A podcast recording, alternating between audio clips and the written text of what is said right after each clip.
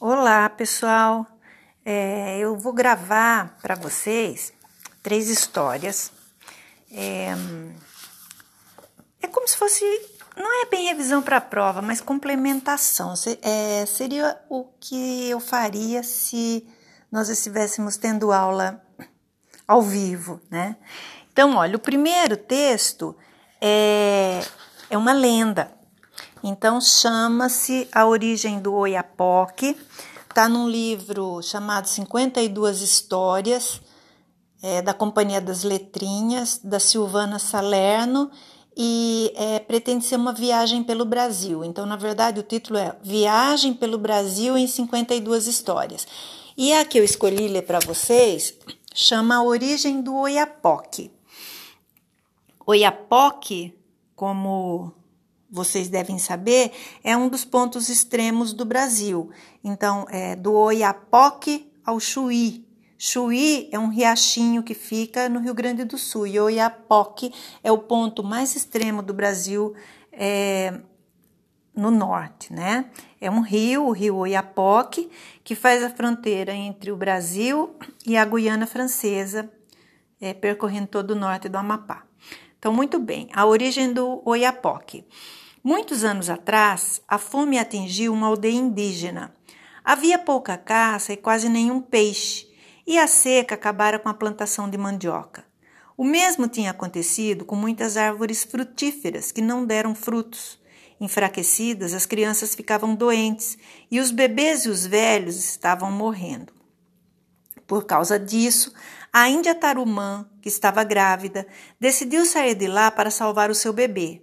Ela tinha certeza de que sua criança morreria de fome, pois, fraca como estava, provavelmente não teria leite para amamentá-la, e partiu em busca de um lugar melhor para criar seu filho.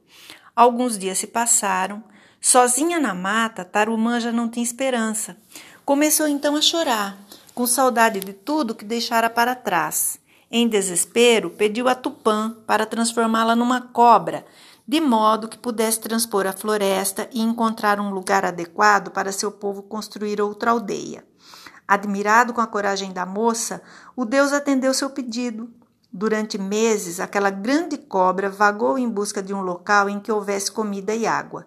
Carregando o bebê, seu peso era tanto que por onde passava ela deixava sulcos profundos no chão.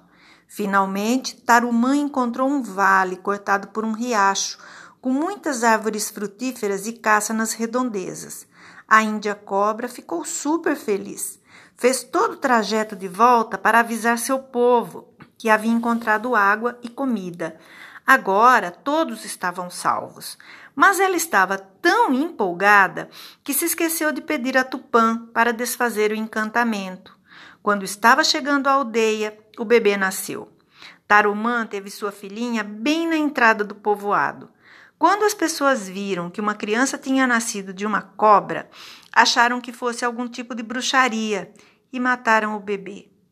Tarumã ficou louca de dor, mas não atacou sua gente. Expressou sua tristeza com um choro tão prolongado que as lágrimas preencheram os sulcos que seu corpo havia cavado na mata, transformando-os num grande rio. Com a perda do bebê, Tarumã não quis mais ser gente. Para esconder-se do mundo, mergulhou no rio de suas lágrimas e adormeceu no seu leito. Na aldeia, os índios contam que as águas do rio ficam revoltas nas noites de lua cheia. É quando Tarumã suspira pela falta da filha. E quando ela chora, o volume de água aumenta tanto que o rio transborda e forma-se um grande alagado até as ilhas próximas. Foi assim que esse rio ganhou o nome de Oiapoque. Vem ah, escrito aqui que foi inspirada em A Lenda do Rio Oiapoque, coletada por Joseli Dias em Mitos e Lendas do Amapá. Então, pessoal, que vocês veem aqui? As características da lenda, né? um tipo de narrativa de tradição oral.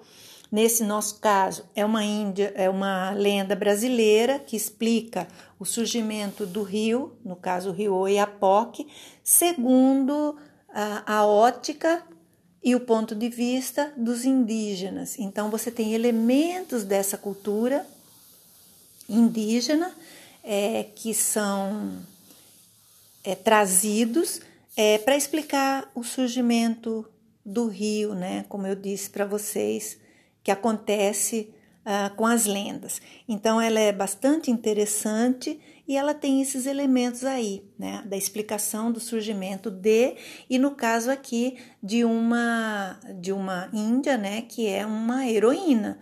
Então, ela praticamente se sacrifica é, para trazer para o seu povo prosperidade, abundância, para evitar que eles morram de fome, né? Então, esse é o primeiro texto. O segundo texto é um texto do Andersen, de quem eu gosto tanto, é, mas não é um conto de fadas, né, como vocês estão mais acostumados a ver. É, é uma fábula, porque as personagens são animais. E apesar de ter sido escrito aí no século XIX, né, que é quando ele viveu, é, tem muito a ver, eu penso, com os tempos em que nós vivemos. Então se chama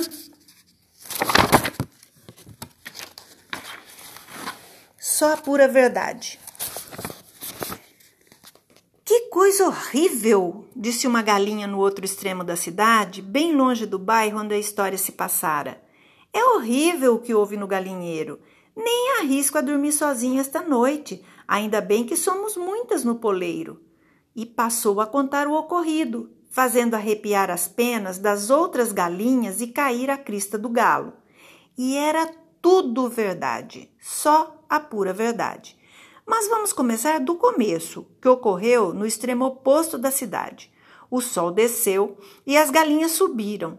Uma delas, de penas brancas e pernas curtas, punha os ovos regulamentares e, como galinha, era respeitável em todos os sentidos. Chegada ao puleiro, Começou a catar-se com o bico. Caiu ao chão uma peninha. Lá se foi uma pena, disse ela. Parece que quanto mais me cato, tanto mais bonita vou ficando. Acrescentou por brincadeira, pois era ela o espírito mais alegre da galinhada, embora fosse, conforme já foi dito, criatura de todo respeito. E logo adormeceu. Era escuro ao redor. As galinhas estavam enfileiradas lado a lado e a que lhe estava mais próxima não dormia. Ela ouviu e ao mesmo tempo não ouviu, como convém para se viver em paz neste mundo, mas teve a si mesmo de confiar à outra vizinha o que ouvira. Ouviste o que foi dito aqui? cochichou. Não vou dizer o nome de ninguém, mas há aqui uma galinha que quer arrancar as próprias penas para ficar bonita. Se eu fosse o galo, a desprezaria. Logo adiante, pouco acima das galinhas, estava pousada a coruja, com o corujão e as corujinhas. Naquela família, sim, todos tinham bons ouvidos. Ouviram cada palavra dita pela galinha. Viraram os olhos e Dona Coruja abanou-se com as asas. É feio escutar o que dizem os outros, começou ela. Mas, naturalmente, todos ouviram o que disse a galinha. Eu o ouvi com meus próprios ouvidos e deve-se escutar antes que caiam as orelhas. Uma das galinhas esqueceu a tal ponto a decência que está tirando todas as penas e deixa o galo ver tudo. Prenegarde os enfants, disse papai corujão. Isso não é conversa para crianças ouvirem? Preciso contar o caso à coruja vizinha, senhora séria e respeitável. Dona Coruja saiu voando. Ru, ru, ru, ru, riram as duas juntas pouco depois. Achavam-se um pouco acima do pombal do vizinho. E as pombas ouviram-nas a comentar o caso. Ouviram esta? Ouçam, que esta é muito boa. Aí uma galinha que arrancou todas as penas por causa do galo. Vai morrer de frio, se é que já não morreu. Ru, ru, ru. Onde, onde, onde? arrulharam as pombas. No galinheiro do vizinho. É como se eu mesma o tivesse dito. É coisa que quase nem se devia contar, pois é um tanto indecente, mas é a pura verdade. Ora, ora, ora! arrulharam de novo as pombas e passaram a história adiante. Há uma galinha, há quem diga que são duas, que arrancou todas as penas para não ser igual às outras e chamar a atenção do galo. É uma brincadeira arriscada, pois apanhar um resfriado é o que há de mais fácil e morrer de febre é o que menos custa. De fato, já morreram as duas. Acordem, acordem, cantou o galo voando para o alto do cercado. O sono ainda lhes pesava nos olhos, mas apesar disso ele cantava. Morreram três galinhas, de infeliz paixão por um galo. Elas arrancaram todas as penas. É uma história muito feia, mas não quero guardá-la comigo. Que vá adiante. Deixa que vá adiante, piaram os morcegos. Deixa que vá, deixa que vá, cacarejaram as outras galinhas. A história foi assim circulando, de galinheiro em galinheiro, e por fim voltou ao local de onde viera. São cinco galinhas, contavam. Todas arrancaram as penas para mostrar qual delas tinha emagrecido mais de paixão pelo galo. Depois brigaram de tirar sangue e se mataram de bicadas. Ficaram mortas no terreiro. Foi uma ignomínia para a família delas e um grande prejuízo para o dono do galinheiro. Então, a galinha que perdera uma única peninha ao catar-se, não reconheceu a sua própria história e, como fosse uma galinha respeitável, disse lá com seus botões: Desprezo as galinhas como essas, mas não serão as últimas. Há muitas mais dessa marca. Não se deve silenciar sobre tais coisas. Farei o que eu puder para que essa história saia nos jornais e corra o país todo. É o que merecem essas galinhas e também a família delas. E a história saiu nos jornais, foi impressa. E uma coisa é verdadeira: uma única peninha pode facilmente transformar-se em cinco galinhas. Então vejam, é uma fábula, porque é uma história que se passa com animais e os animais falam e agem e têm atitudes humanas. E o objetivo do autor, né, do Anderson aqui no caso, é claro. Apesar de não ter uma moral da história, ele faz uma crítica a uma sociedade fofoqueira que aumenta tudo que que escuta, que está sempre disposta a pensar o pior das pessoas, né? E, e que é o que acontece aqui, né? E ainda diz que é só a pura verdade. Então vocês vejam, ele escreve lá no século XIX, nós estamos ah, lendo hoje no século XXI e as coisas só se transformaram. As pessoas gostam ainda de falar da vida alheia e hoje ainda nós temos, né, a internet que propaga fake news, que acaba com reputações, enfim, não preciso enumerar para vocês o tanto de malefícios, né, que uma conversa mal falada e mal entendida pode causar. Então, é uma fábula, tá? Uma fábula. E por último, eu vou ler uma história que eu tenho certeza que ninguém acho que conhece. É, é de um livro que chama Fábulas e Lendas Japonesas é uma coleção antiga do Círculo do Livro e a história que eu vou contar para vocês chama O Grande Isum Boshi. O Grande Isum Boshi. Há muitos e muitos anos vivia no Japão um menino muito pequeno chamado Isumboshi. Isumboshi, na língua daquele longínquo país, significa polegar e de fato, ele era do tamanho de um polegar, mas era muito bonito. Um dia, quando já tinha crescido um pouco, os pais de Sumboshi levaram-no para o campo e o deixaram sob uma árvore, recomendando-lhe que não saísse dali, pois ele podia se perder ou até mesmo acabar em um buraquinho, confundido com as sementes. E Sumboshi obedeceu e ficou ali admirando a paisagem bem quietinho.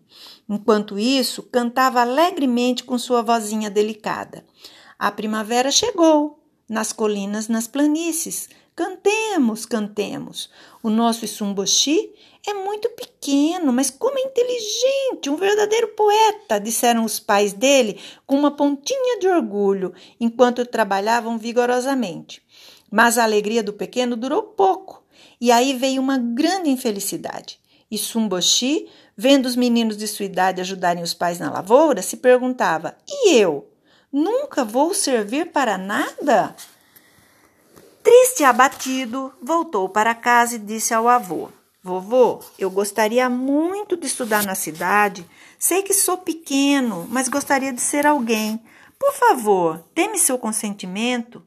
Se é esse o seu desejo, respondeu o avô, pode ir, mas leve com você a cuia, os pauzinhos de arroz e essa agulha. A cuia será o seu barco, os pauzinhos os remos. Se você introduzir a agulha em um pedaço de palha e prendê-la na bainha, ela servirá de espada. Muito obrigado, exclamou Isumboshi. Vou estudar e tornar-me um sábio. Adeus, vovô. Voltou para a casa de seus pais e informou-os de sua decisão e do consentimento do avô. Despediu-se e foi embora.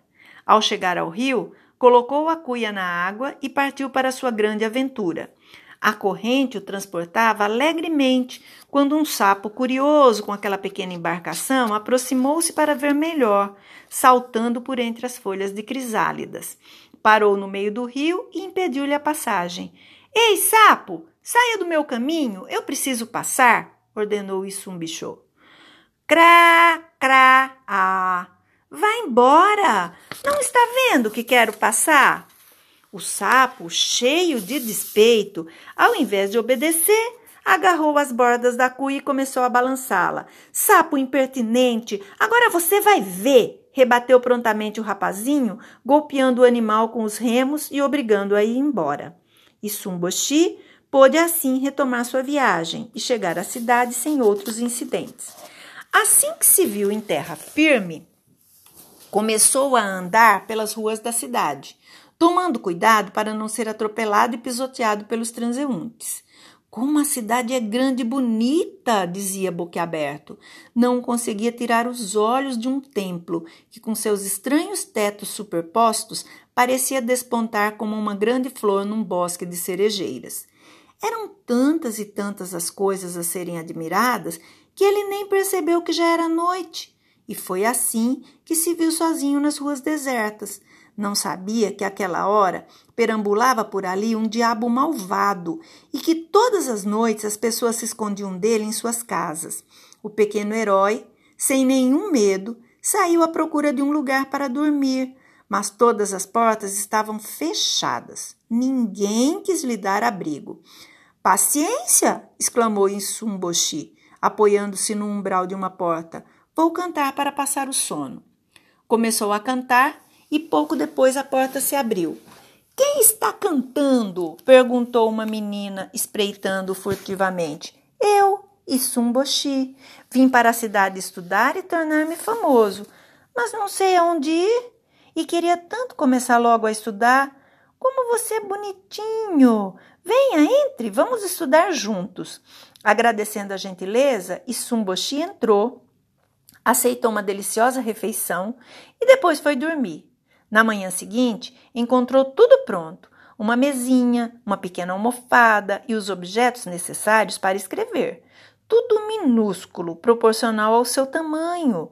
Acomodou-se na almofada e, com a ajuda da menina, começou a traçar com um pequeno pincel os complicadíssimos traços da escrita japonesa.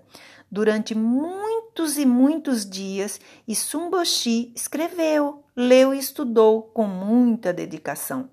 Um dia, os dois amigos resolveram ir até o templo. Lá chegando, encontraram uma longa escadaria de pedra. Isumboshi saltava prodigiosamente para conseguir subir os degraus, que eram muito altos. Vá devagar, tome cuidado. Essa escada é muito perigosa, dizia-lhe a preocupada menina. Perigosa? Eu sou forte. Vamos, venha comigo rápido, respondia Isumboshi, que não conhecia o medo. Mas por que você para sempre? Quero admirar as cerejeiras em flor. Olhe como são lindas! E aquele passarinho, não é uma gracinha? E assim ele encontrando mil pretextos para impedir que aquele audacioso menino subisse muito depressa. Suspirando de alívio, eles chegaram ao fim da escadaria. E eis que, vindo das sombras, surge o diabo malvado. Ele era grande e todo vermelho, tinha garras amarelas e de sua cabeça despontavam dois chifres. Ela fitou apavorada por um momento e depois desmaiou. E Sumboshi, corajosamente, parou com as pernas abertas diante do diabo e começou a rir. Imaginem a raiva do monstro. Ele jamais vira tamanha impertinência. Seu mosquitinho! Posso destruí-lo com um sopro! rugiu o indignado monstro. Experimente! rebateu Issumboshi. O diabo deu um sopro, mas Issumboshi saltou no nariz dele, desembainhou a espada da bainha e começou a cutucar-lhe os olhos. O diabo fazia de tudo para agarrá-lo, mas Issumboshi fugia para todos os lados e o monstro batia nele mesmo, ferindo-se com as próprias garras. Ai, ai, que dor! Se eu pegar você, ai! gritava o monstro. Rapidamente, Issumboshi pulou com presteza em sua boca escancarada e foi parar lá no fundo da barriga do monstro. Pegou sua espada, deu um golpe certeiro e cortou a barriga do diabo, que caiu por terra morto. O nosso amigo saiu da barriga dilacerada e, junto com ele, rolaram muitas moedas de ouro. Enquanto isso, a menina voltara a si e, vendo o que estava acontecendo, correu rapidamente até o monstro, a tempo de pegar seu último suspiro e atirá-lo sobre Isumboshi, dizendo: Isumboshi, cresça! Antes de acabar de pronunciar aquelas palavras mágicas, o nosso herói já se transformara num lindíssimo jovem. Viva! Sou grande, sou grande! exclamava com muita alegria. Não sou mais Isumboshi. Os cidadãos, felizes por, por livrarem-se do monstro, carregaram triunfalmente o nosso herói. Sumboshi e a menina se casaram e viveram felizes por muitos e muitos anos. Bonitinho demais, não é? Então, esse é um conto maravilhoso. Então, vocês vejam, é o herói fraco, indefeso, é uma versão japonesa do Pequeno Polegar, é que vence apesar de tudo, né? E que consegue riqueza. Lembra que no conto popular o herói sai em busca de reconhecimento social, em busca de riqueza. Ele nessa viagem conhece a moça, né? Que, apesar de não ter poderes mágicos, ao recolher o último suspiro do diabo, consegue transformá-lo em alguém grande, eles se casam e são felizes, então ele, ele cumpre o seu ciclo de crescimento. Ele era pequeno, como são as crianças, e ele se torna adulto ao crescer, ao conquistar o seu lugar no mundo. Lembrem que da barriga do monstro saíram moedas, então ele também ficou rico, então ele consegue amor, consegue dinheiro. Então é um conto popular que traz as marcas do povo que o criou. Então você vê as cerejeiras, o templo, o demônio, os demônios, né? no caso o demônio, que é muito diferente do nosso demônio é, católico, você vê a, o costume de escrever as letrinhas difíceis, o fato dos pais plantarem a plantação que os pais fazem, a questão de, de, quem manda na família, os mais velhos. Quem são os mais velhos? Os avós. Então, ele pede permissão ao avô para correr mundo, não ao pai. Então, ele é muito, muito, muito, muito bonitinho. Eu espero que vocês tenham gostado, né? E uh, fica aí, né? Mais uh, três histórias, né, para nossa coleção de histórias, tá? Então é isso.